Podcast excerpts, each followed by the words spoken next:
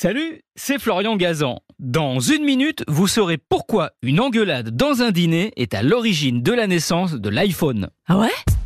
Ouais, on est au début des années 2000. La femme de Steve Jobs, le patron d'Apple, a invité à dîner une amie dont le mari bosse chez Microsoft, son grand rival.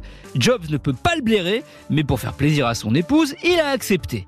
Au cours du repas, le type se vante à plusieurs reprises que Microsoft a trouvé un moyen de faire des tablettes PC avec un stylet que sa firme va révolutionner le monde. Si bien qu'à un moment, eh bien Steve Jobs explose il envoie dans les dents du type que c'est stupide comme idée. Pour lui rabattre son caquet, le lendemain, il convoque ses ingénieurs et leur dit, je cite, Fuck, on va leur montrer ce que c'est qu'une vraie tablette. Il lance alors le développement de l'iPad. Ah, ah ouais. Ouais, sauf qu'alors que l'iPad est en développement top secret sous le nom de Projet Violet, on alerte Steve Jobs.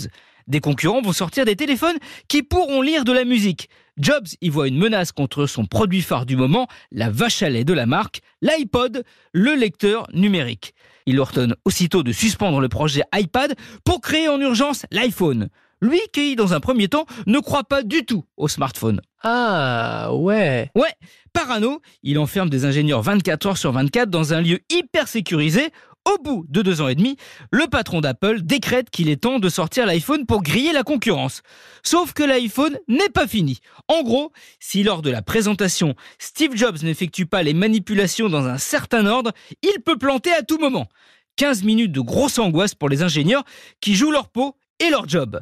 Finalement, tout se passe bien. C'était il y a 16 ans. Et depuis, cet iPhone a fait 2 milliards 300 millions de petits dans le monde. Beau succès pour un appareil auquel, à l'origine, Steve Jobs ne croyait pas du tout.